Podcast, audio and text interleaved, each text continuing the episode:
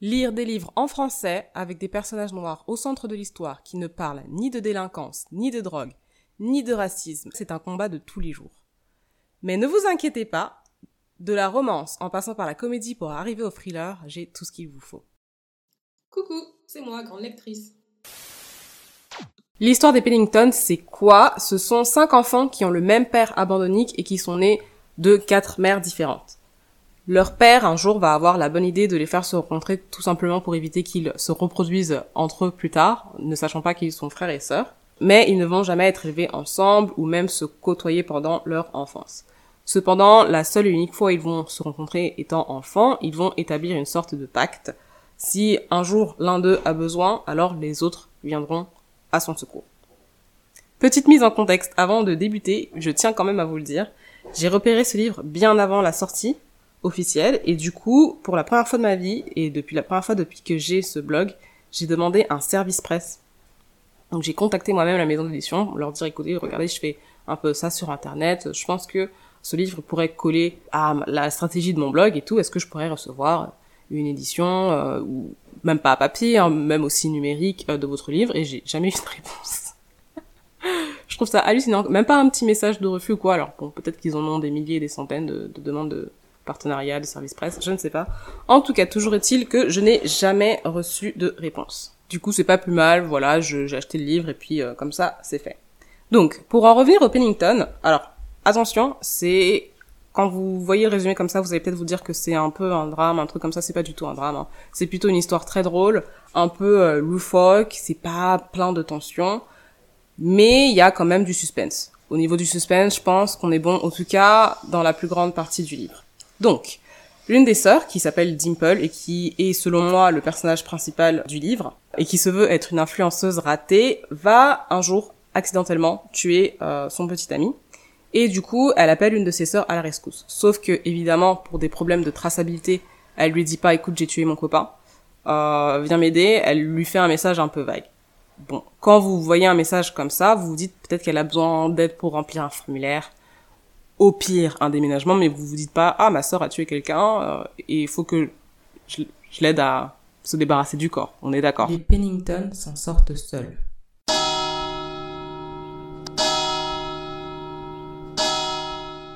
Du coup, je pense que c'est exactement la hum, conclusion que la sœur de Dimple a tirée et en pensant bien faire, elle a rameuté tous les autres frères et sœurs, donc tous les trois autres frères et sœurs qui se sont rencontrés et qui ont vu que bah c'était pas un si petit problème que ça. Donc du coup, ils vont devoir collaborer pour se bah, pour se débarrasser du corps, mais sachez quand même qu'ils ont pas été élevés ensemble, qu'ils ont jamais collaboré ensemble et ils ont même jamais partagé un goûter de leur vie ensemble. Le ton utilisé tout au long du livre, c'est humoristique, hein, c'est purement et simplement de l'humour. Alors les choses, euh, il y a clairement dégradation, ça va de mal en pis. Une fois qu'ils se sont débarrassés du corps, il y a d'autres choses qui arrivent par la suite, et puis encore d'autres choses, et puis bon, il y a des choses qui vont aussi un peu les rassembler. C'est franchement une histoire euh, très chouette. À chaque fois, cependant qu'ils résolvent un problème, il y en a un autre qui vient s'ajouter, mais réellement c'est euh, de l'humour. Et sous le ton de l'humour, il y a quand même un sujet bien plus sérieux, euh, qui est ce papa qui gravite autour d'eux un peu, tel une marionnette, et qui en fait est un père démissionnaire et on voit un peu tout l'impact que ça a euh, sur ces cinq enfants.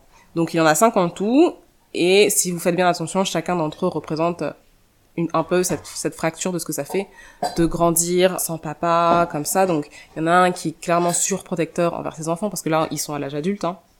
Il y en a un qui est clairement surprotecteur avec ses enfants, il y a l'autre qui va tout faire pour avoir l'attention de son père, qui va peut-être jamais y arriver.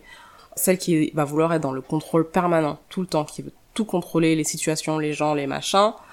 Euh, et il y a celle qui a du mal à s'investir euh, émotionnellement et qui s'en fiche royalement de tout. Ça, c'est du coup mon analyse, mais en vrai de vrai, si vous pouvez avoir une meilleure analyse, voire même une analyse psychanalytique, euh, je, trouve que ce serait super super intéressant. Mais il n'y a pas que ça aussi, il y a leurs mamans qu'ils ont élevées et leurs mamans qui sont toutes différentes les unes des autres. Je trouve que ça joue aussi un rôle important, puisque du coup, il y en a qui... La maman, elle a essayé de pallier aux deux rôles, de faire le papa et la maman, et du coup, ben, ça donne des enfants qui, euh, à un certain âge, peut-être à 30 ans, ils savent rien faire par eux-mêmes, en fait. Les Pennington s'en sortent seuls.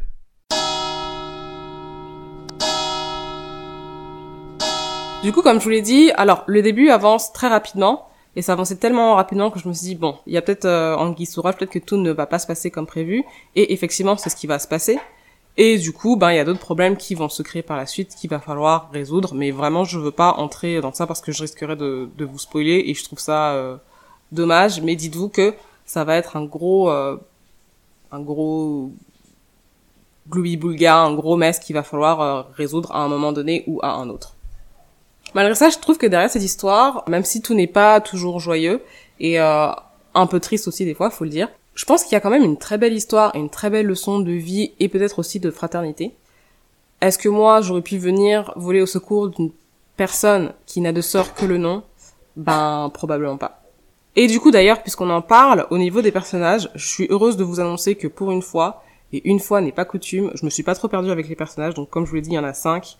Euh, vous n'allez pas avoir les points de vue de tous les personnages, heureusement, mais vous allez quand même pouvoir vous y retrouver. C'est vraiment ce dont j'avais peur en commençant le livre, hein, qu'il y trop de personnages, que j'arrive plus à suivre et tout, mais finalement ça a été euh, assez facile, surtout parce que en fait chacun d'entre eux a une caractéristique, ils ont des caractéristiques et ou des personnalités qui sont assez renforcées et assez symboliques tout au long du livre, donc ça reste facile à suivre, tout en sachant que Dimple ça reste le personnage principal, donc c'est son point de vue que vous allez avoir tout le long du livre. Euh, vous n'allez pas perdre le fil ni rien, donc ça devrait aller. Et d'ailleurs, c'est dit dans le livre que, bon, en gros, c'est la plus fragile, mais ils ont dit qu'elle était un peu... Ils ont dit dans le livre qu'en gros, elle était un peu chouineuse, qu'elle pleurait tout le temps, qu'elle était hyper émotionnelle, mais en réalité, moi, je suis pas d'accord avec cette analyse. Je trouve que ça allait, hein, en gros. Enfin, ok, elle a tué quelqu'un par accident, mais le reste du temps, elle a mis tout le monde un peu dans le pétrin, donc elle est un peu émotive, elle pleure, elle, enfin, moi j'ai pas trouvé que elle était trop dans l'émotion ni, ni quoi. Mais elle a ses problèmes, elle a ses problèmes comme tout le monde, qu'elle essaie plus ou moins de, de résoudre, et je trouve qu'en fait, elle avait une très bonne évolution, très bonne évolution euh, tout au long du livre, donc j'ai beaucoup apprécié. Je pense que c'était de tous mon personnage préféré, même si quand vous allez lire le livre, vous allez peut-être vous dire bon, elle est ultra conne celle-là, euh, faut faut la laisser. Mais moi, je l'aime bien. J'ai vraiment une, une, euh, une attache particulière avec ce personnage. Les Pennington s'en sortent seuls.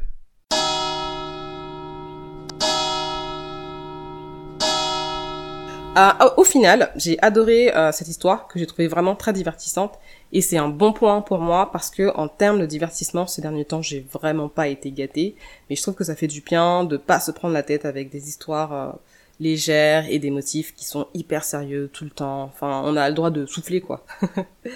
en revanche, en revanche, je tiens quand même à préciser que je ne suis pas satisfaite de la fin qui m'a laissé un peu ben, sur la fin, du coup. Je trouve que la sortie était beaucoup trop simpliste, beaucoup trop facile et pas justifiable du tout. Et au final, si vous lisez la fin, vous dites, bon, bah, j'ai lu euh, tout le roman, tout ça pour ça. Alors qu'ils auraient peut-être pu faire ça dès le début. Du coup, ça m'a pas, ça m'a, ça m'a pas convaincu. Mais vraiment, c'est à peu près la seule critique que j'ai à faire pour ce roman et que je vous recommande de toute façon. En sachant que la fin, c'est une partie importante, mais bon, si vous avez apprécié de lire euh, le roman en soi, je pense que ça peut aller. Et du coup, on répond à la question comme à chaque fois, est-ce que je vous recommande ce roman? Les amis, oui, je vous recommande ce roman à 100%. Les Pennington s'en sortent seuls.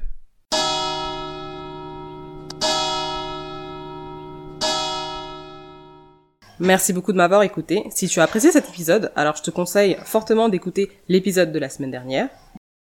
Il y a quelque temps, Laurie, Déborah et moi, on s'est retrouvés pour parler de nos meilleures lectures de l'année 2022. Et une chose en amenant une autre, le sujet a dévié et on s'est engagé dans un petit débat. Doit-on juger un livre à sa couverture? Genre les livres sur Amazon qui sont pas chers ou qui sont même presque qui sont gratuits même et tu vois il y a des couvertures non, non, avec euh, bah, comme tu dis un gars ou une meuf et souvent ils sont genre enlacés voilà. Est-ce que vous avez vu l'histoire de la maison d'édition, je sais plus c'est laquelle, qui a, qui a fait sa couverture par IA Non. Non, mais chez nous, tu sors une fantaisie mmh. avec une couverture moche, mais qui va te mmh. regarder? C'est pas possible. Et en attendant notre épisode, je te dis à tout bientôt pour de nouvelles aventures. Ciao, ciao.